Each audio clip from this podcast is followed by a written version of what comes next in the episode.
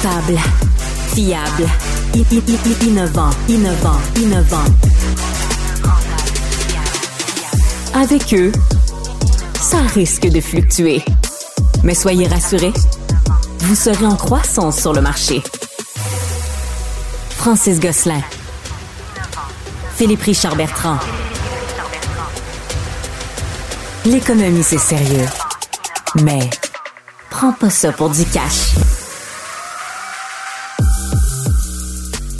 Revue d'actualité, Philippe Richard Bertrand. Euh, il se passe plein de choses, comme toujours dans euh, euh, l'actualité économique Ça et financière. Euh, parlons un petit peu là, de cette nouvelle tendance là, qui est pas tant nouvelle, mais qui a vraiment commencé à faire couler un peu d'encre. Cette histoire du, du financement de la consommation là, par des différents systèmes qu'on pense à, à Affirm là, et des Sezzle. trucs Sezzle, etc. Qu'est-ce que tu penses de ça, toi, Philippe? Ben, écoute, moi, je l'ai essayé juste par consommateur pour voir comment ça fonctionnait. Je me demandais si ça allait, excuse l'anglicisme, pigner sur mon crédit. Non. OK? Non, c'est ça. Effectivement, c'est- il te faut une carte de crédit. Je sais pas comment ils font, mais ils doivent. je- puis, parce que ça fait même pas de check-up sur ta carte de crédit. Ouais. Ça prend, ça capture non. rien. Mais j'ai acheté un item mais, genre. à- mais ouais, ils te créent euh, eux-mêmes, là, Affirm, Sezzle, euh, tout ça. ils- ils- je pense qu'ils ils te donnent comme une première chance. Puis là, après ça, eux-mêmes, ils te créent comme un genre de mini Ah dossier oui, de bon, crédit. parce que c'est sûr que si tu achètes un truc puis que tu es tout de suite problématique, là, ça va aller dans ton dossier de crédit. Ils vont faire euh, un bureau de récla- euh, ré-. Comment on appelle ça? Réclamation. réclamation, là, ou je sais pas quoi. Et donc, ça va être. Mais moi, personnellement, je m'en sers beaucoup, mais généralement pour des achats, tu sais, je me suis acheté un vélo à assistance électrique, Mhm. c'était comme 1500 dollars, puis il m'offrait l'opportunité de payer ça en, je pense, 5 ou 6 paiements sans intérêt. ouais, c'est quand même fabuleux. Fait que, je préfère. Mais ça prend-tu la surconsommation, selon toi? Ben, après, je sais pas, qu'est-ce que ça veut dire surconsommation dans ton Ben, univers? en as-tu besoin? Ben, Je J'en ai pas, besoin. Est-ce que je l'aurais acheté sans ça? Maybe not. Fait que j'ai, à la limite, Ah, ouais, surconsommé, mais tu sais, je veux dire, j'ai consommé, là, je veux dire, j'ai payé différemment. Puis je préfère, moi, pe- personnellement, payer, tu sais, un petit montant chaque mois qu'un gros montant d'une shot. Par contre, je vais te dire une affaire, mes paiements de mon vélo électrique, j'ai hâte qu'il soit fini. C'est- c'est c'est con, là, mais je suis comme. Je fait compte avec les- lequel? Lequel? Euh, je, euh, pas? je me rappelle plus. Ouais. Puis, honnêtement, je, Mais c'est je vais aux deux semaines. en Ça va vite. je vais faire une petite confidence en ondes. J'achète j'ai acheté pas mal de choses avec ces systèmes-là. J'ai un, j'ai un bon crédit, moi, dans la Mhm. vie, mais tu sais, fait que j'ai mon vélo à assistance électrique dont je te parlais, mais là, euh, c'est très con. Là. Je, je, m'en- je pars en vacances là, dans- bientôt. Mais, euh, je voulais acheter une poussette là, euh, pour mon, mon petit gars euh, tu sais, qui se plie. Là. Puis, c'est comme 400, 500 dollars. Puis là, j'ai trouvé une place là, sur Internet, Little Canadian, là, qui vendent des poussettes. Puis il y avait un système de financement. Puis là, je la paye en 5 fois 96,50. Tu sais, une affaire de même. Mais honnêtement, j'en ai plusieurs. Fait que je les ai pas mal toutes testées, honnêtement. Puis c'est quand même assez facile. là. Tu peux te reconnecter, savoir combien tu dois, etc. Mais ce qui est drôle, Phil, c'est que là, j'ai comme acheté toutes sortes de cossins. Mon iPhone, d'ailleurs, est financé là, sur, euh, je sais pas, 12 mois. Fait que là, à tous les mois, j'ai comme plein de paiements. Puis tu sais, ça finit que tu dis, ah, 100$ piastres par mois, tu sais, c'est rien, là, mettons. Mais Ben, là, t'es Christy, accumules. 400, 500, 600, c'est comme Christy, euh, ça me. Ça me- ça me- c'est pour ça que je te dis, j'ai hâte que mon vélo soit fini d'être payé pour comme enlever cette charge mensuelle-là de, de mon, de mon budget Mais, mais personnel. C'est là qu'il faut que, les gens euh, fassent attention. Faites ouais. attention quand vous utilisez parce que tu perds le feel, tu sais, le feeling de- Oui, de, là, l'achat. ce qui est décrit dans un article de David Bécoto dans le Journal de Montréal, en fait, c'est qu'il y a des gens qui commencent maintenant là, à acheter des affaires genre à 20 pièces là, tu sais, avec en Oh. 4 paiements de 5 mais là c'est comme 1 puis Oh. 2 puis 3 puis 4 puis 5 puis tu sais honnêtement à toi puis moi, si t'es pas capable d'acheter une affaire à 20 cash, puis Ouais. t'as besoin de le Ouais, financer, ouais, tu sais, repense tes priorités. Puis là si t'en as 1 puis 2 puis 3 puis 4, à la fin ça finit par être 20 pièces puis 30 pièces puis 50 pièces puis 100 pièces puis 200 pièces Ouais, ça s'accumule, mois. c'est ça. Puis là tu sais t'en ajoutes, t'en ajoutes, puis ça peut faire la différence entre boucler la fin du mois puis payer son loyer ou pas. Fait qu'il faut faire attention. Ce sont des nouvelles euh, solutions, là, puis apparemment, ça a cru de 50% année sur année, là, de 2022 à 2023. Fait que, tu sais, il faut quand même garder un petit œil là-dessus, là, pour pas que ça devienne une nouvelle crise du crédit au niveau, euh, niveau national. Les problématiques s'accumulent aussi pour euh, Nordvolt. C'est rendu que le CQDE et la Nation Mohawk euh, Ouais, parlent de poursuites ou de problématiques. Moi, de ce projet-là, mais c'est vrai que c'est comme on, a annoncé ça vite. Là, Luc Poirier a vendu son terrain. Là, il s'est acheté une Ferrari d'ailleurs pour célébrer. En tout cas, peu importe, mais euh, là, c'est comme si on n'avait pas attaché les morceaux. Il y a comme de l'opposition qui, à la limite, je suis encore une fois, je trouve que c'est un peu extrême, là, les revendications, mais c'est comme on aurait dû anticiper ça. Là. Ils ont commencé à creuser, à couper des arbres, puis, puis là, le monde se réveille. Puis là, c'est comme le projet est quasiment en péril. Monsieur Fitzgibbon lui-même a dit si les Québécois ne le veulent pas, on ne le fera pas. Mais c'est comme c'est pas un peu tard pour avoir ce discours-là, me semble. Oui, mais encore une fois, tu sais, c'est c'est une grande problématique au Ouais. Québec où est-ce qu'on a parti ce projet-là en catimini. Hmm. On l'a annoncé fait, mais effectivement, il y a un décret qui dit qu'ils n'ont pas besoin du BAP. Imagine, imagine tous les autres promoteurs ou ceux qui font de, des, projets avec leur argent en Ouais. plus, qui se font dire qu'ils ont besoin d'un BAP. J'ai euh, j'ai un petit scoop pour toi, Phil. Je suis. euh, ben, ça n'a pas commencé, mais j'ai signé le contrat, je peux le dire. Je, je vais être chroniqueur au Journal de Montréal. euh, Ah, puis- puis ben, je, je travaille un article là-dessus, en fait. Euh, puis une- je te pose la question, puis tu vas peut-être m'alimenter dans ma réflexion. J'ai pas fini de l'écrire. Euh, tu sais, c'est l'argent public qu'on met là-dedans. ok? Puis là, tu sais, Nordvolt, en l'occurrence, c'est 7 milliards de de dollars. C'est pas du petit change. Là. Euh, puis tu sais, je me dis, quand tu mets de l'argent dans, euh, dans un projet public, tu sais, c'est sûr que bon, il y a une entreprise privée de l'autre bord, il y a des enjeux de confidentialité, dalala, dalala. Sauf que c'est de l'argent public, tu sais. Puis là, c'est comme, il y a quelque chose qui me, je sais pas, qui me chicote, là. Puis c'est un petit peu ça que je veux explorer. Euh, dans quelle mesure on a le droit de savoir? Tu, sais, tu, vois ce que je veux dire? C'est, Ouais, pas notre argent, je veux dire. Tu sais, les gens ils vont dire c'est mes taxes, mais tu sais, c'est pas vraiment comme ça que ça marche. Mais c'est quand même un peu notre argent. C'est-à-dire que quand tu mets cet argent-là, là, tu le mets pas dans d'autres affaires. Puis je me demande dans quelle mesure on a comme l'obligation d'informer le public. Ben, vais je vais t'en faire une analogie. Si, tu sais, j'ai embauché mon garçon pour faire des travaux dans mon entreprise. Ouais. Je lui ai dit que son travail devait être exemplaire. Ouais, ça. Tu OK? Pourquoi? Il représente moi, il représente. Ouais. Puis des. J'ai puis des partenaires, tu sais, j'ai- tu sais, ah, il faut que quand tu travailles, ça soit spick and span. Mais là, on a mis de l'argent dans quelque chose. Le gouvernement du Québec a mis de l'argent dans quelque chose, mais il lui octroie un paquet de passe-droits. Ouais. C'est ça qui est gossant. Mais moi, il y a ça qui me gosse, mais comme je te dis, je reviens juste à la question de l'investissement. Puis tu sais, je, je- je- je serais intrigué de savoir, mettons que c'est la caisse de dépôt qui avait investi dans Nordvolt, là, au lieu de directement Québec, puis IQ et tout ça. Tu sais, la caisse, là, puis tu sais, on- je sais que Il t'es- déclare pas ses deals. Non, ils déclarent pas, mais je me dis, au moins, la caisse, Simonac, ils, ils font un due diligence, ils ont des analystes. Tu comprends? Comme, ils, ils veulent une rentabilité. Alors que là, j'ai comme l'impression qu'on a garoché de l'argent. Puis, tu sais, les journalistes ont demandé, là, ils sont où les études de faisabilité? Ils sont où les études à long Non, terme? mais il y sur en a pas. Il en voulait Puis, Tu sais, pas. Nordvolt, qu'est-ce, que tu sais de cette compagnie-là? Je te le vois. Je pose la question pour de vrai. Phil, Qu'est-ce que tu sais Nordvolt? C'est suédois. C'est suédois, Mais après, point. ils ont déjà fabriqué des batteries, Nordvolt? Ils en fabriquent dans quel autre pays? Sais, comme, c'est comme, c'est un des plus gros investissements qu'on a fait cette année au Québec, là, après, genre, la santé et l'éducation. Puis on sait rien. Tu sais, c'est, puis comme, là, tu peux fouiller, là, puis tu vas trouver réponse à ces questions-là, mais je trouve juste ça bizarre qu'on n'a pas senti, puis tu sais, je veux pas casser du sucre sur le dos du, de la CAQ non, ou je du comprends. mais on n'a pas senti l'obligation d'expliquer au monde ce qu'on était en train de faire. On dit batterie, là, puis là, tout le monde tape dans les mains. Puis encore une fois, je suis très favorable à la transition énergétique, puis au véhicule électrique, mais je trouve juste qu'on a comme on a comme moffé un petit peu l'explication euh, économique de ça auprès des investisseurs qui sont les contribuables. Mais on a toujours fait ça, by the way. Là, je te ramènerai Ouais. sur des articles avec Hyundai. Il y a ouais. 30 ans, c'était la même affaire. Euh, c'est- C'est- à le mode ça, du gouvernement. Mais, excuse mon langage ordurier, mais c'est it's gonna bite you in the ass. Tu sais, à un Ouais, moment mais donné, c'est. Puis là, c'est là où l'optimiste en, en moi reprend le dessus. Phil, je pense qu'en 2023, en 2024, aujourd'hui, la population québécoise, le système médiatique, la transparence informationnelle est beaucoup plus grande, mettons, que GM là, dans les années Ah, je sais pas, je suis d'accord, 90. là, J'étais très jeune. Mais, mais tu sais, je me dis, le monde sont plus sophistiqués. là. Les gens sont un petit peu plus lettrés Mm. financièrement. Tu sais, il me semble qu'on aurait la, la capacité de comprendre que, tu sais, à l'époque, euh, tu sais, c'était les années 90. Ouais, là, euh, je suis d'accord, avec toi. euh, il me semble qu'on a, on, devait- on a- sera en droit de s'attendre, en tout cas, à un petit peu plus d'informations. Puis j'ose espérer que la suite de ce projet-là, si toutes ces poursuites là, ne, ne le font pas arrêter, vont nous donner euh, un meilleur accès. Euh, quelques petits éléments, Phil. euh, les Canadiens, euh, dans la dernière année, 20 de 2022 à 2023, euh, ce sont les 20% les plus pauvres de la société qui sont les seuls à s'être appauvris. Parce qu'on le sait, la valeur des propriétés s'est améliorée. Les salaires ont quand même augmenté assez significativement. L'aide sociale a augmenté. Tout a augmenté là, à peu près à l'inflation, voire plus. Et pourtant, les, les plus pauvres se sont appauvris en 2023. Légèrement, là, 1,2% mais ça reste que tu es déjà au bas de la pyramide des salaires, des revenus, des, des valeurs, puis ces gens-là. Euh, Ben, c'est parce qu'il y a eu une ouais. indexation des salaires, mais tu sais, dans les cols blancs.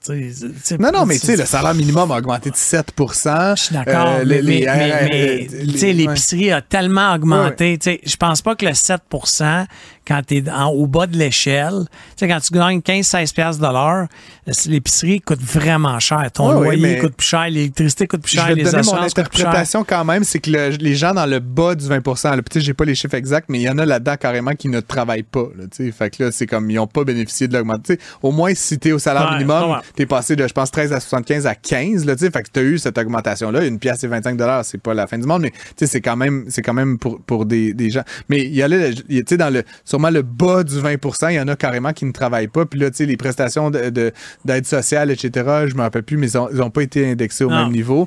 Euh, fait tu sais, c'est sûr que, puis là, comme tu dis, l'inflation, parce que tout ça, l'appauvrissement, c'est en dollars qu'on appelle constant, là. Fait c'est sûr que l'inflation vient gruger le pouvoir d'achat. Puis évidemment, à l'autre extrême du spectre, les gens les plus riches, eux, ils se sont beaucoup Ah, enrichis. ah, enrichis. Puis la raison, évidemment, qui est corollaire à ça, c'est que les gens au bas de l'échelle, généralement, ils n'ont pas d'actifs. Ils n'ont pas de placement. Hmm. Ils sont probablement pas propriétaires d'une maison ou d'un actif. Ils investissent pas en bourse, dans, sais, dans des CPG, Non, les, etc. les opportunités qui sont devant eux sont très limitées. Exactement. Fait que là, c'est sûr que les gens en haut de la pyramide des salaires, eux, ils ont des maisons. ils- la bourse l'année dernière a eu une performance Mm. stellaire. Fait que c'est sûr que ces gens-là ont gagné beaucoup parce qu'ils ont des actifs. Puis ces actifs-là ont généré des revenus euh, exceptionnels en 2023. Bref, c'est un peu euh, dommage. Euh, bordel chez Boeing, ça arrête pas, ça finit pas. Hein. Hey, j'ai vu là, tu sais, outre que, tu sais, là, il y, a- il y a une grosse nouvelle, c'est que United Airlines revoit tous ses plans ouais, ouais. sur Ils ont annoncé l'utilisation. qu'ils allaient faire une perte en janvier, euh, en, en- premier trimestre 2024 parce que il y a 86 avions qui sont cloués au sol, là, des Mais- MAX mais- 9. Quand tu regardes dans les états financiers de Boeing, Mhm. Boeing, quand ils, ils- tu comprends, ils vendent un avion, mais ils t'allouent.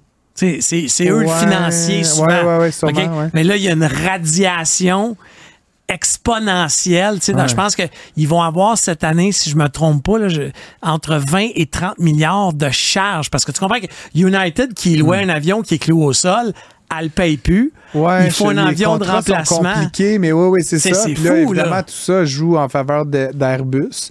Euh, tu sais, moi, honnêtement, j'ai pas d'avis là-dessus. Bon, j'ai un, un gens- je suis une personne qui a beaucoup voyagé. J'aime beaucoup les avions.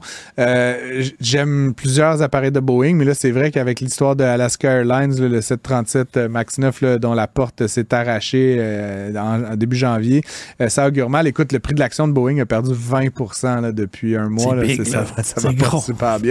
Après, c'est une compagnie qui, qui est historiquement là, extraordinaire. Là. Fait que, c'est, quand même un peu étonnant. Là, Puis il y a des images succulentes sur le web. là, Euh, sais, ouais, avec ouais, ouais, un avion avec du duct tape. c'est capoté. Euh, on va parler tantôt avec notre invité de la Fédération euh, canadienne des entreprises indépendantes, mais je voulais avoir ton avis là-dessus, peut-être pour clore le segment. Phil, euh, Hydro-Québec augmente ses tarifs année après année. Hum. Moi, je suis plutôt euh, partisan d'augmenter les tarifs pour limiter le gaspillage. Mais euh, évidemment, les euh, particuliers, on est on, on a des journalistes de notre bord, on crie fort, donc- et c'est hautement politique. Fait que les, maintenant, les particuliers, c'est plafonné à 3 Euh, Les grandes entreprises, ils ont des, des accès que toi puis moi, on n'a pas. là. Ouais, Ils parlent directement à monsieur et madame euh, les ministres.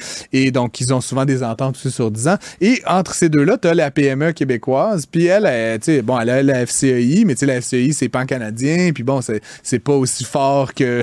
que D'appeler- le ministre, là. Euh, et donc, là, on, on voit que c'est vraiment ce segment-là au milieu qui se fait augmenter les tarifs d'électricité le plus rapidement. là. Je pense que c'est la deuxième année consécutive que l'augmentation est de 5 Que- Qu'est-ce que. qu'est-ce En que ça fait, tu comprends hein? que pour, pour un paquet d'industries métallurgiques, là, principalement euh, les alumineries et autres, Ouais. on est le cheap labor de l'Amérique du Nord en Le termes cheap de energy, Ouais, ouais, cheap energy, pas labor, mais cheap energy.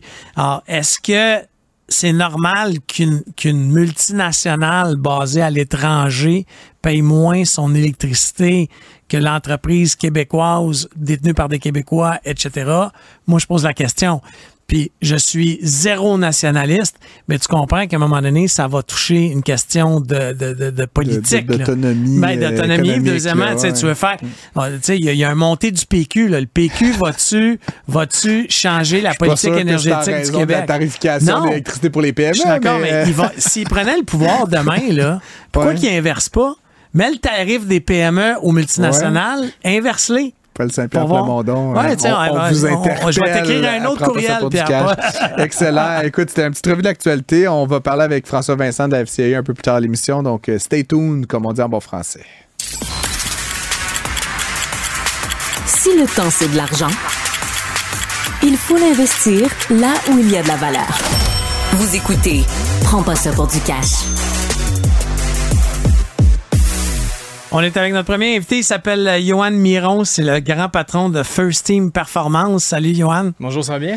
Euh, Johan, depuis quelques années, il y a un engouement pour le football américain. Je vais dire ça là, parce que des fois, euh, ça, ça se mélange avec le Faut soccer. différencier un peu, en effet. le ouais, football américain. Euh, Anthony- tu sais, il y a Anthony Auclair, euh, t'as Duvernay Tardif, t'as les Carabins qui ont eu une saison extraordinaire. Les Alouettes. Les Alouettes aussi qui ont quand même gagné à la Coupe. Après toutes ces années à sur eux autres, travaille quand même dans une filiale de Québécois, Pierre Calpelado. Ouais, Je- ils ont bien fait ça. Je voudrais pas qu'on passe complètement à côté. Est-ce que cet engouement-là se sent aussi chez les jeunes? Oui, tout à fait. Honnêtement, euh, nous, on a commencé euh, en, en performance sportive. C'est quand même longtemps que je suis là-dedans, mais j'ai officiellement été capable de partir ma business à cause que la culture, justement, depuis sept ans est grandissante.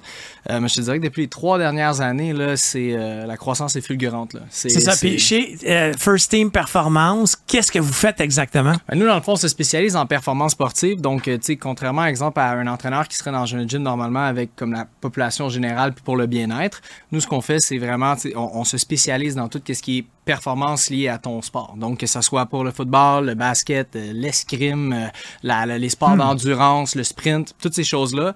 Mon métier à moi, dans le fond, c'est euh, de m'assurer d'être capable de maximiser les performances pour amener les athlètes à performer correctement dans leur sport.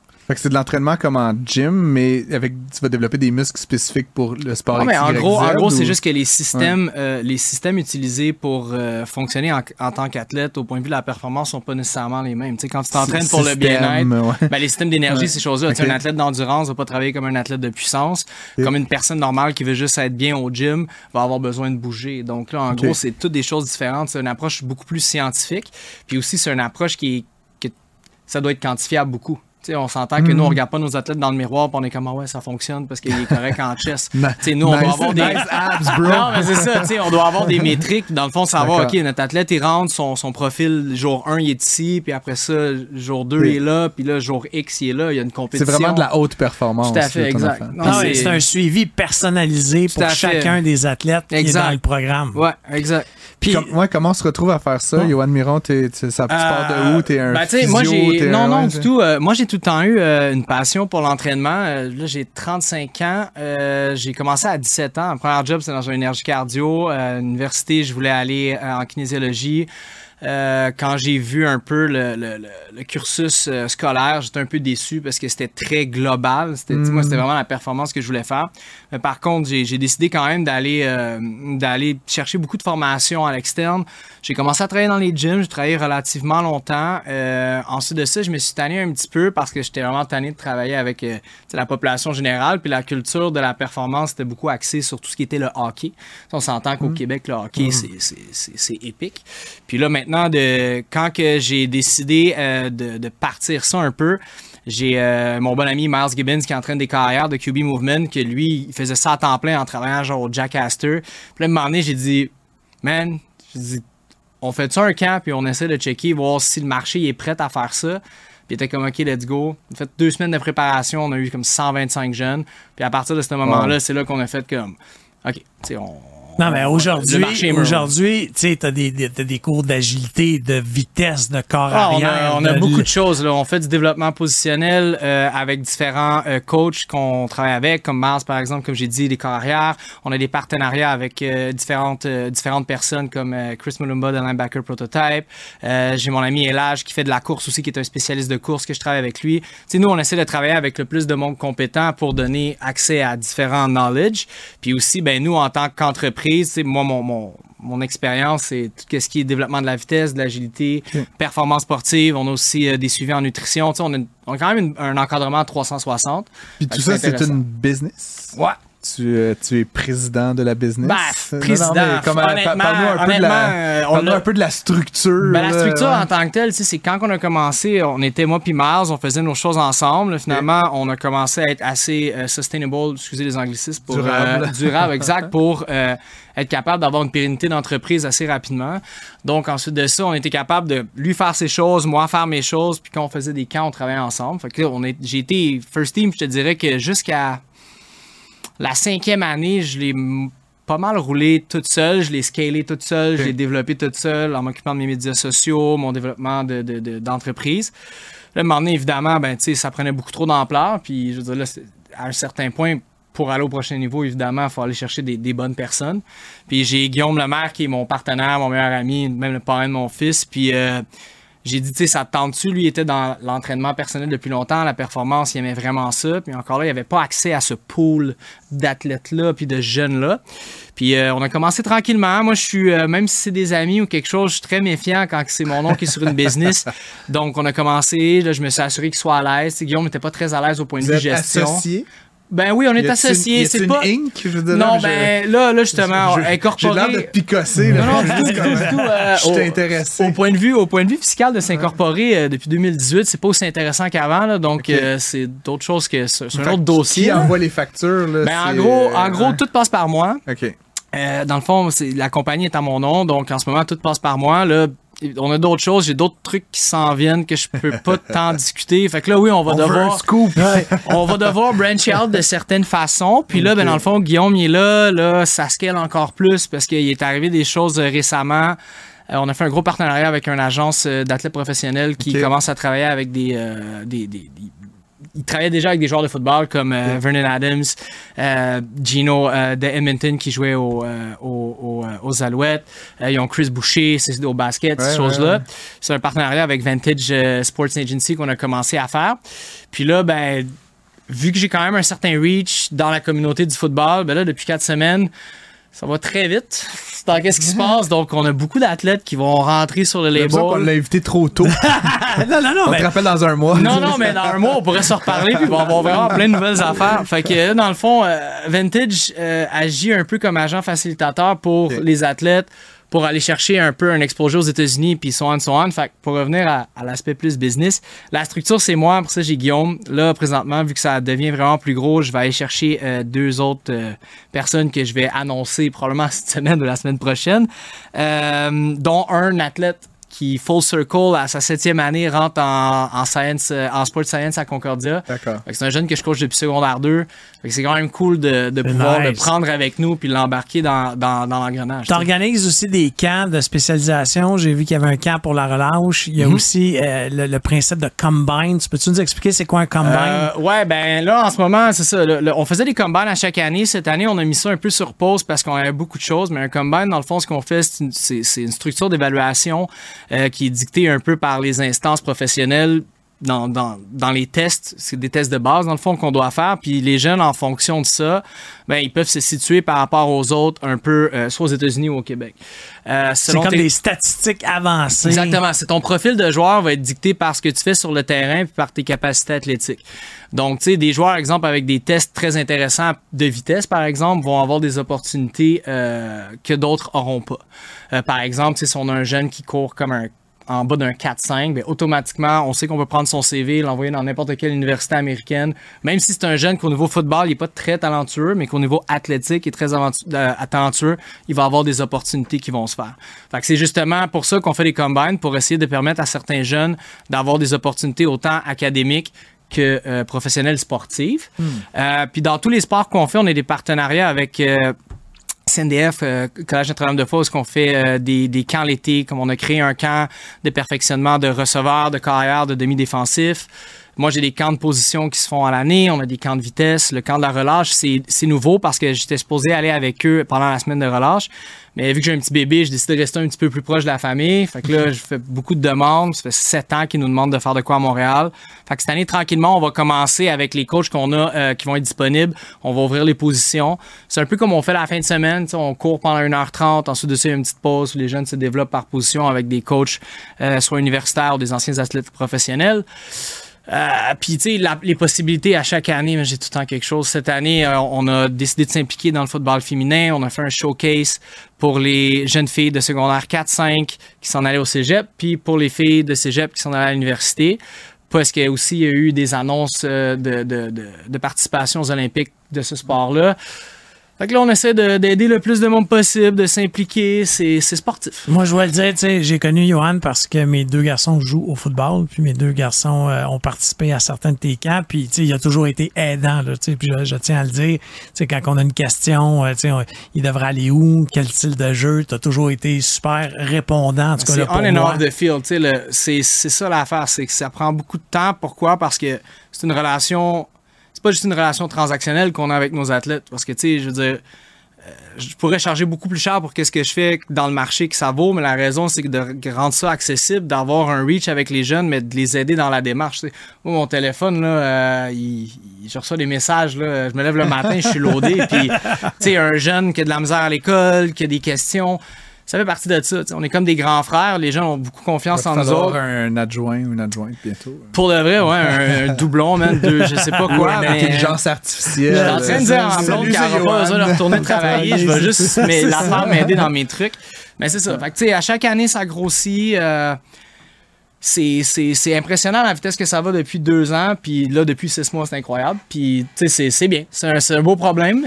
Très cool. Mais euh, Johan Miron de First Team Performance, je te remercie d'avoir On- passé à Prends pas ça pour du cash. J'invite Ben euh, ouais, dans pour les nouvelles, mois quand pour euh, la suite de l'histoire. Pour les auditeurs qui ont des enfants puis qui savent pas quoi faire à leur âge dans la, région de Montréal, il y a un super camp. là. Ouais, on Malheureusement, va- on sera pas là. là. On Je va vais- annoncer ça. euh, On va annoncer ça avec les détails cette semaine. Bon, ben, il y a, merci. il y a cette, euh, ce podcast que j'écoute, Phil, euh, c'est très geek, là, mais euh, qui est sur euh, NPR, là, Public Ouais. Radio aux États-Unis. Puis à la fin de l'année, à chaque année, là, fait que là, on est comme en janvier, là, à la fin de l'année, ils font un segment qui appelle The Rest of the Story. Puis ils reviennent sur plein d'affaires. Ah! fait que je me fais une petite note là, on en décembre. ouais. on fera The Rest of the Story. ça va me plaisir. Performance. Ben, merci.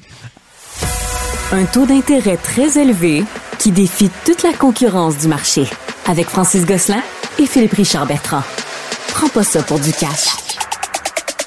C'est un sujet d'une très grande actualité. On a le plaisir d'accueillir Roxane Champagne-Duval en studio. Bonsoir. Merci, Chantal. bonsoir, merci de m'avoir. Euh, ben, c'est un grand plaisir pour nous deux, je pense. C'est la PDG d'Aléa Protection. Ouais. Euh, c'est une entreprise de, on va dire, produits menstruels biologiques et durables. Ouais. Je cite ton site web.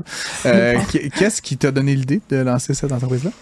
Ben en fait, euh, j'ai pensé à cette idée-là euh, quand euh, ben, j'étais maman. Mhm. Puis quand j'ai redécouvert la beauté des règles, je me suis mis à comme tout re-questionner en fait mon expérience menstruelle. Puis ça a vraiment débuté de ça. Donc un, je me suis dit euh, manque d'options complet au niveau des produits de qualité durable. Donc je, je, je me suis mis à me questionner par rapport aux ingrédients qui étaient dans les produits menstruels conventionnels. J'ai réalisé que c'était bourré de plastique, de dérivés de Mm. plastique, de produits chimiques, puis pas les meilleures options en fait pour le corps. Puis moi en tant que maman, c'était important pour moi de, de savoir, de connaître euh, les impacts qu'elle allait avoir sur mon corps. Puis deuxième chose, je me sentais super coupable de jeter autant de plastique dans l'environnement. Je trouvais qu'il y avait une meilleure façon de faire les choses. Malheureusement, la COP, c'était pas pour moi. Puis le deuxième problème, en fait, que je venais régler, c'était vraiment l'accessibilité. Parce que je me suis dit comment je pourrais rendre plus accessibles ces produits-là, mais pas seulement euh, en pharmacie, en épicerie, mais de le rendre aussi pour les femmes puis les gens qui ont leur menstruation au bureau, dans une toilette publique, parce que encore en 2022, dans On le temps, va revenir euh, on n'était pas capable dans, d'en dans trouver. un petit instant, mais j'étais surpris puis je voulais juste t'entendre en fait. Euh, tu sais, tu parles de bon des, des- justement des, des, des produits qui existent sur le marché. Ouais. Euh, bon, euh, il y a des multinationales là-dedans qui Ouais. vendent. Tu sais, je suis pas un expert des tampons là, mais je peux m'imaginer des milliards de dollars de serviettes Ouais. etc. Euh, puis je me dis sais, la tendance à- au bio, la tendance au durable, elle est quand même, c'est une Ouais. lame de fond. Il y a aucune multinationale qui offre un produit genre, tu sais, biodégradable, durable, biologique. Puis attends, je veux Ouais. dire, tu sais, je- voulais un peu t'entendre là-dessus parce que je peux pas m'imaginer quand t'as Procter Gamble, tu sais, il y a- il y a ben, rien, tu c'est- vraiment surprenant parce que quand on va dans les grandes chaînes, en Mhm. fait, euh, tu sais, les Tampax de ce monde, les Playtex de ce monde n'ont pas encore d'option qui va être 100% de coton biologique. Ils vont sûrement dire, il y, a- des variantes qui disent fait à à partir de, mais c'est une composante dans le tampon. C'est pas l'entièreté du tampon. Ça va sûrement être mélangé avec des fibres synthétiques. Donc, l'option d'avoir que du biologique et sans plastique, donc avec des euh, cartons biodégradables, c'était pas là, malheureusement. Donc, il fallait aller dans les ma- supermarchés naturels pour trouver une marque dans le fond d'un- d'une étagère, là, un peu poussiérée, la boîte avec une feuille verte dessus. Puis là, t'es comme, ah yes, j'en ai trouvé un. Mais je trouvais que c'était pas mass market. Puis oui, je suis vraiment surprise. Puis c'est probablement la plus grande compétition qui s'en vient. Euh, qu'un P&G, un Kimberly Clark ou va name se it. lancer là-dedans là, avec, des moyens, euh, fait, une coupe ouais. de zéro de plus, là, j'imagine. Oui, ouais. effectivement. C'est une... Mais j'ai une petite question, outre la commercialisation puis les multinationales, mais de, de le créer, là, Ouais. le, le créer le produit, tu sais, il faut pas se le cacher, c'est quand même un, un produit que la femme s'insère. Donc, ça, tu sais, au, Ouais. au niveau de la santé, tu sais, y a-tu des, des tests à faire, tu sais, ça a dû, ça a pas dû être simple là, de lancer le produit en termes de tests à faire au préalable. Ben, en fait, euh, j'ai fait beaucoup de recherches là, justement pour voir quel manufacturier pouvait m'accompagner dans ce processus-là parce que malheureusement, euh, mon manufacturing plant n'est pas au Québec. J'aimerais éventuellement en avoir un, c'est certain, mais pour l'instant, il n'y en a pas au Québec ni, ni au Canada. Donc, j'ai vraiment fait le tour des différents manufacturiers qui pouvaient m'accompagner. J'en ai trouvé un en Europe. Puis, euh, c'est ce manufacturier-là qui a plus de 20 ans d'expérience qui a pu m'accompagner dans le processus, puis euh, m'assurer de m'accompagner aussi dans la certification de Santé Canada. Donc, de pouvoir lui prouver que le tampon euh, qui a été fait euh, a été fait selon les normes, puis d'avoir la certification là, vraiment que Santé Canada me donnait le droit de vendre le tampon au Canada, vu que c'est un medical device. OK. Puis ma question euh, subséquente, c'est est-ce que les femmes sont rendues là? Tu sais, moi, j'ai vécu, j'ai deux enfants, là. Puis je me rappelle quand mon ex-conjointe est Ouais. arrivée avec les couches lavables. là. Puis j'ai Ouais. comme fait Oh my God. Ouais. Tu sais, j'ai, honnêtement, j'ai comme Ouais. out. Là. Tu sais, c'était comme c'était ma fin de non-auto. Tu sais, c'était comme j'ai tracé la ligne. C'est la seule ligne que j'ai tracée avec elle. Ça a été ça, là. Honnêtement, tu- si c'est ça, tu t'en occupes. Mais tu sais, est-ce que les femmes sont rendues là? Tu sais, dans le sens de, de prendre quelque chose de. Ben, on change pas les habitudes de, de vie des femmes, là. Je veux dire, c'est le même processus, là. Tu sais pas comme la COP, par exemple, que là, c'est vraiment, faut que tu changes tes habitudes, ton style de vie par rapport à ça. Ça, c'est exactement la même chose. C'est juste que le produit que tu t'insères va être plus de qualité, puis il est pas fait à base de plastique, donc il est biodégradable. Donc, vraiment, là, on change pas les habitudes de personne ici. Parlons un petit peu de la. bon. Parlons, un petit peu de l'adoption. Parlons un petit peu de la business. Euh, T'es-tu seul là-dedans? Euh, Ouais, ben, t'as-tu, j'ai parti, euh, du euh, love money, euh, des- du financement bancaire, euh, des investisseurs externes? euh, comment ça fonctionne exactement? Plein de bonnes questions. Ben, Ouais. dans le fond, j'ai parti la business tout seul. Mhm. Moi, c'est ma deuxième entreprise. Donc, la première entreprise, j'ai eu la chance de la vendre en 2020. Donc, j'ai su que quand j'allais vendre ma business, tu c'était sûr que ça allait financer une deuxième business Dans quel domaine? La Euh, dans la distribution de bijoux. OK. Vraiment différent.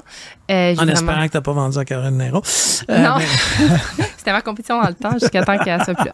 Euh, puis, dans le fond, euh, là, on est vraiment en train de gérer notre croissance. Euh, mon conjoint a joint comme partenaire d'affaires Oh, dans l'entreprise. fun. Donc, on est maintenant deux propriétaires euh, chez Aléa. Puis, on a vraiment les défis de croissance. Donc, on a tellement une belle croissance depuis le début, mais là, c'est de gérer nos cash flows, de gérer euh, notre financement. Donc, euh, ça a été majoritairement financé, là, moi, personnellement, du Love Money un micro-prêt de futurs preneurs. Mais là, on est vraiment là-dedans.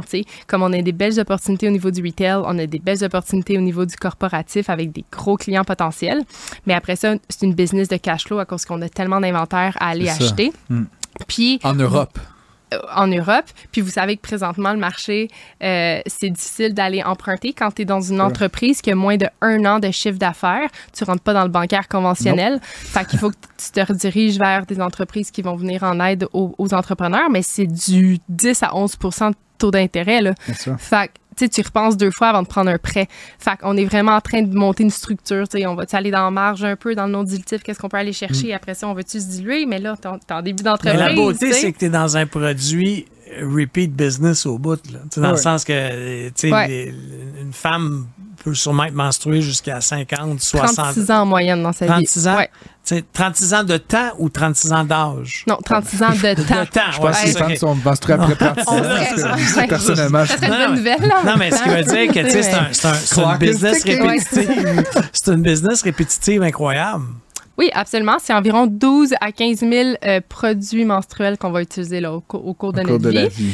Puis, tu sais, au niveau des repeats, c'est sûr que moi, mes clients, c'est des entreprises. Puis ça aussi, tu sais, c'est du repeat parce que c'est des contrats euh, Hmm. sur euh, une longue durée de temps. Ben, c'est de ça que je voulais parler avec toi, parce qu'évidemment, euh, ben, tu le sais, là, je l'apprends rien, mais il y a une réglementation fédérale là, qui Ouais. vient d'être adoptée à la fin, je crois, de l'année 15 2023. décembre. C'est ça, c'était juste cadeau de Noël pour certaines Ouais, femmes, j'imagine, mais euh, qui oblige maintenant les employeurs, là, en fait, certaines catégories Ouais. d'employeurs à fournir des produits quasiment comme du savon puis du papier de toilette. C'est-à-dire que ça Absolument. normalise énormément les produits d'hygiène féminine.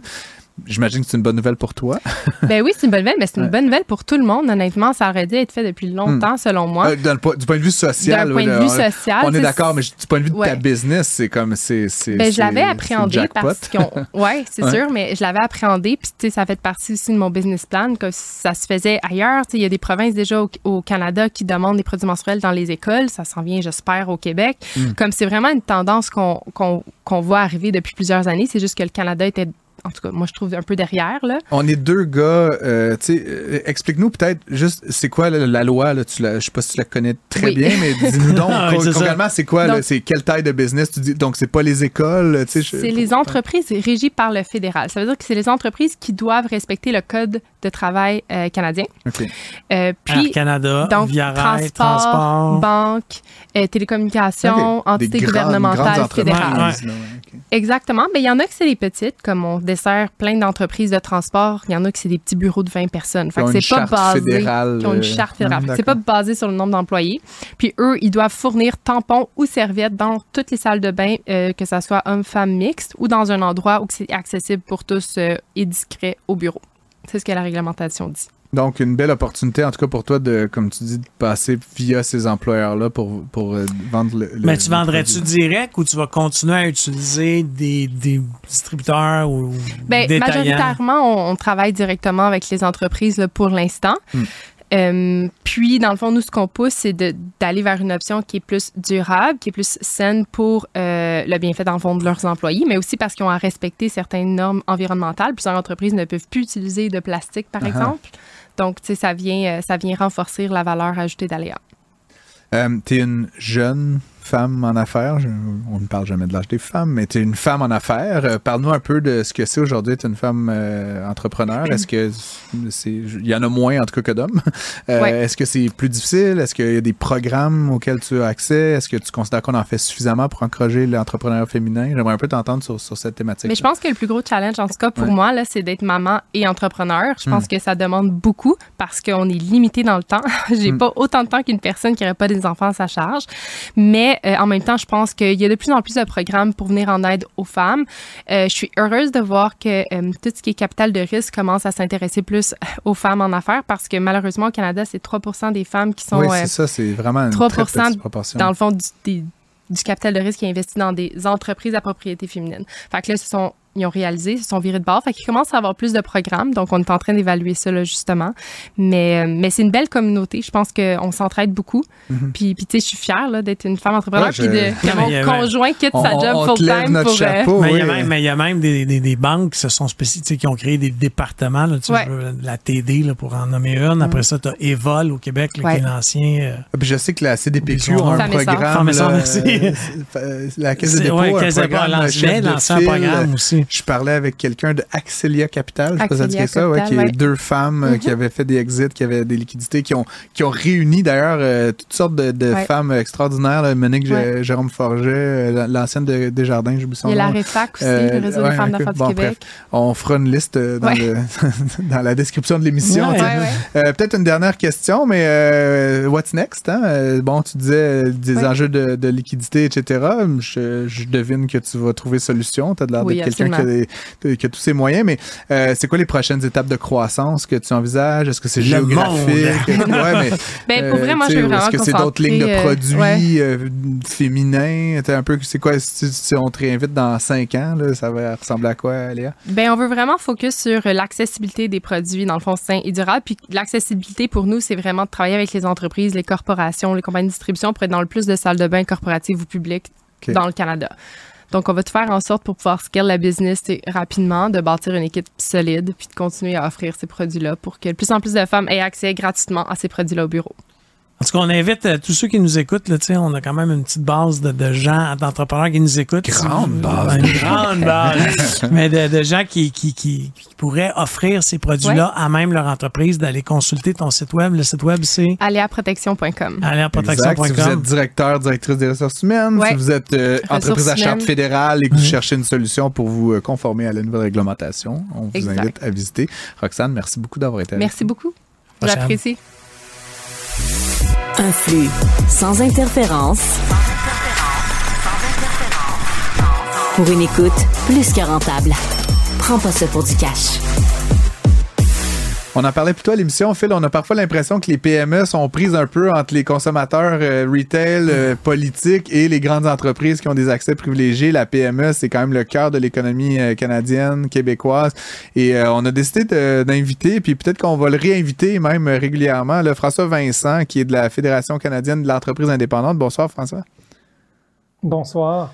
Euh, on a fait grand cas de la date limite du compte d'urgence pour les entreprises canadiennes. Bon, euh, ça fait mille fois qu'on en parle, mais je vais quand même faire un retour. La date limite du 18 janvier est désormais passée. C'est quoi la situation sur le terrain? Qu'est-ce que vous entendez à la Fédération là, par rapport à, cette histoire-là? Est-ce qu'il y a des nouveaux rebondissements anticipés? Euh, ou est-ce que vous créchez là, pour l'instant? Ben, ce, que, ce que je peux vous dire, c'est que la ministre des Finances elle a confirmé qu'il y avait 75% des entreprises qui ont remboursé dans les délais. Euh, mais maintenant, euh, je pense pas que ça, ça en laisse 25% C'est ça. Ce qui n'est pas rien. C'est pas un 75% qu'il faut se réjouir. C'est 25% de 900 000 entreprises. Ouais. C'est beaucoup. Ça. Fait que ça fait 225 000. Là qui n'ont pas, euh, qui ont pas remboursé dans les délais. Euh, nous, euh, d'abord, ça démontre que notre service de recherche, il, est ce que vous disiez ça même, parce que nos données disaient qu'il y a 22% des PME qui rembourseraient pas. Okay. Fait 25% on est dans la marge statistique de, de, de, nos sondages. Donc, quand on sort des sondages, c'est très représentatif de qu'est-ce qui se passe sur le terrain au niveau des PME.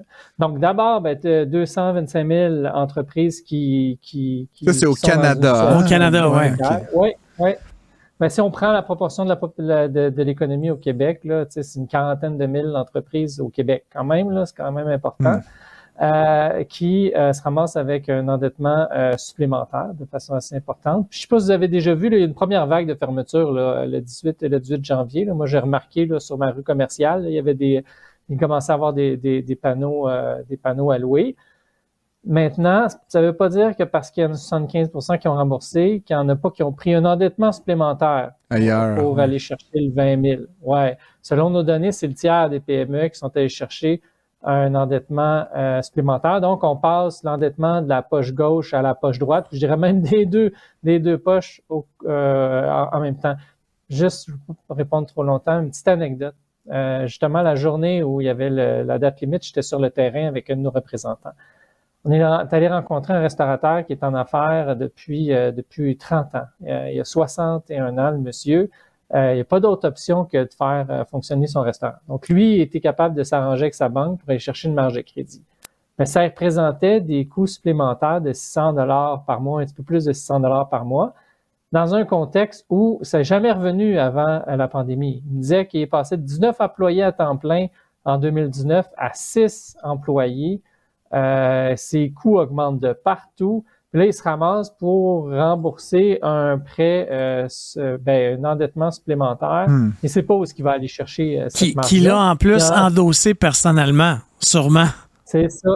C'est ça. Donc, il y a peut-être aussi une proportion des entreprises qui vont rembourser, puis après, quand ils vont avoir passé l'endossement personnel, ben, ils vont fermer leur entreprise. Euh, mais c'est sûr que ça affaiblit énormément, énormément l'économie réelle. On va continuer de suivre ce dossier-là avec beaucoup d'intérêt. Je voulais juste avoir un petit, petit écho de la part du terrain et de la FCEI.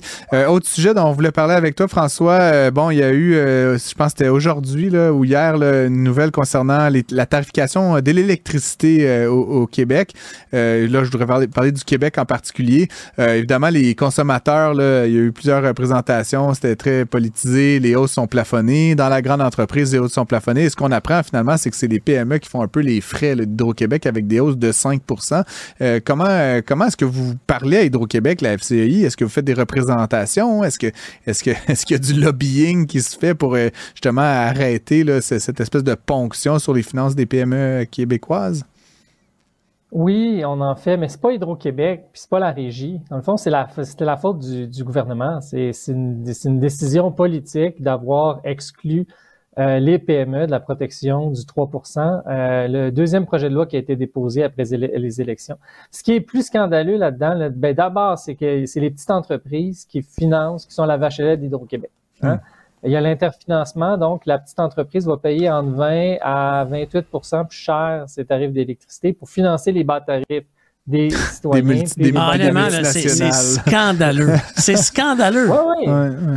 Puis, puis euh, là-dessus, bon, ben d'abord, là, euh, peut-être résumé, euh, le gouvernement, quand il le, la CAC au premier mandat, ils ont fait le projet de loi 34, puis ils ont enlevé à la régie la possibilité de, de, de décider des tarifs d'électricité suivant la demande d'Hydro-Québec.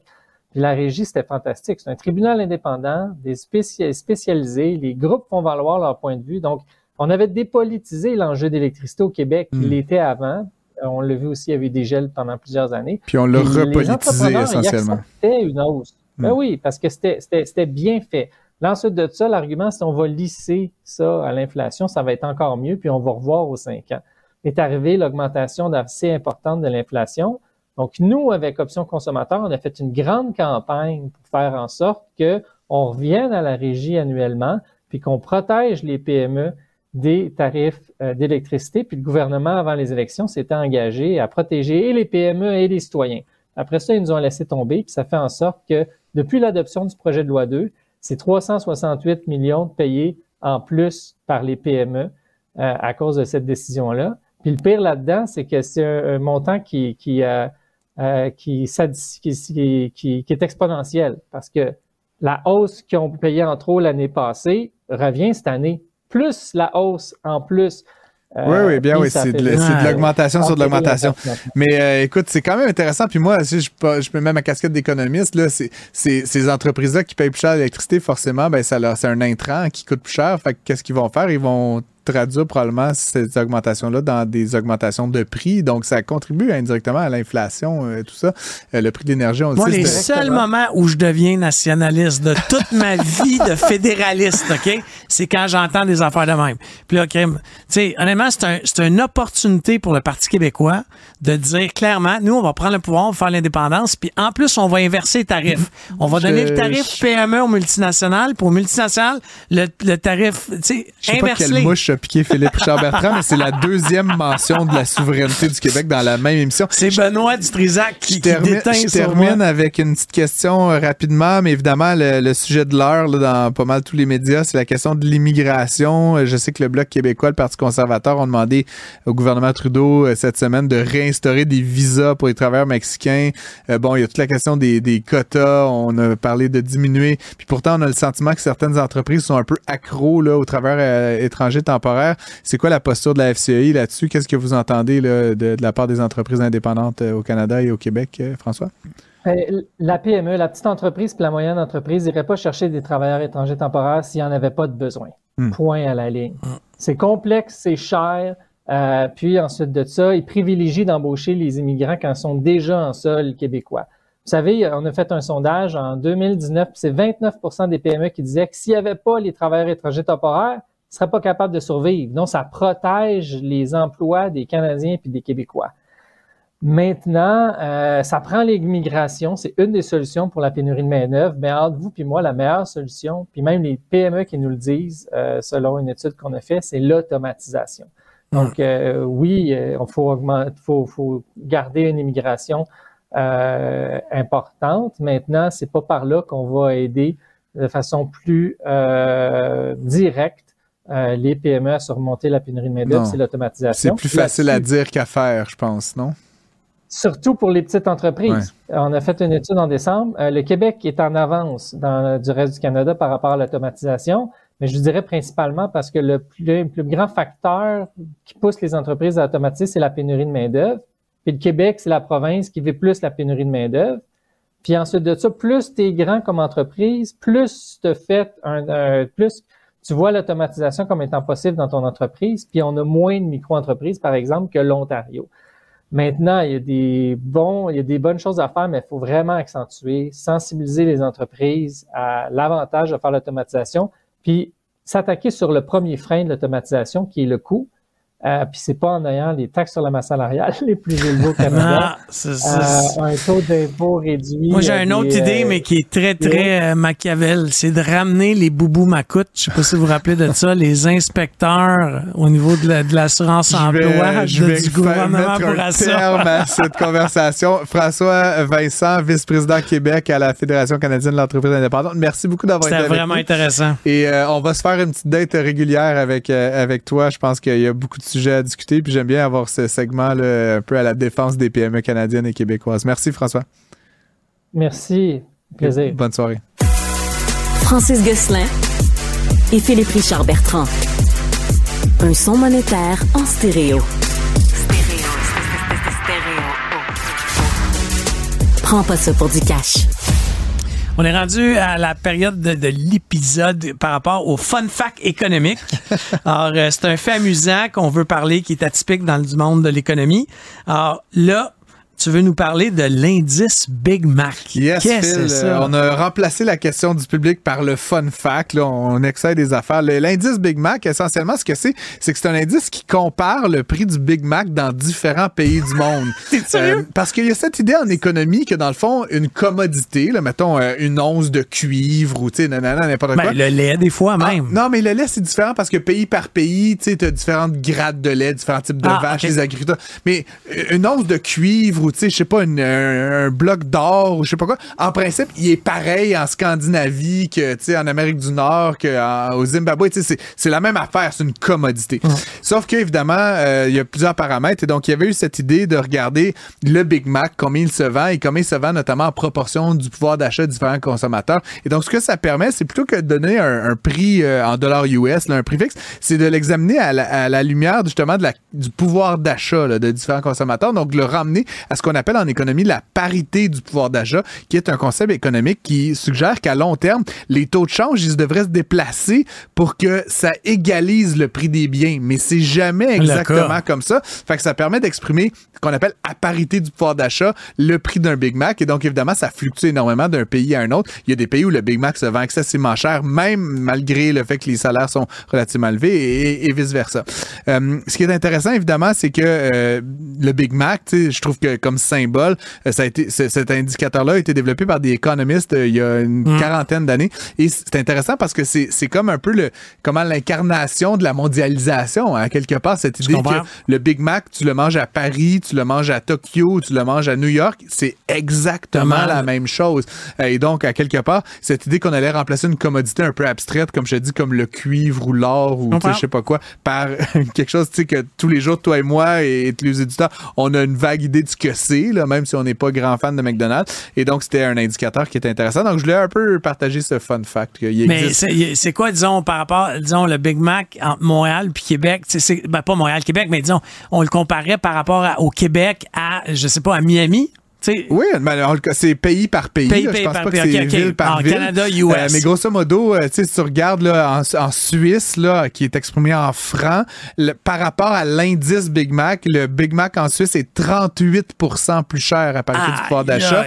Et tu as des endroits, mettons, comme euh, Singapour, qui est un pays très, très riche. Fait que là, oui, le Big Mac va être 25 pièces mais genre, la richesse est tellement grande qu'en fait, finalement, à Singapour, le, le coût à parité du pouvoir d'achat est 12 en bas de l'indice du standard. c'est fou. Puis tu as des endroits là, à Taïwan, en Inde, etc., où le Big Mac, toujours à parité du pouvoir d'achat, est 57 et 54% inférieur au standard. Donc, c'est quand même assez intéressant de le comparer. Le Canada est pratiquement dans la moyenne. On est à moins 4% donc on est un petit peu en deçà de la moyenne mondiale. Wow.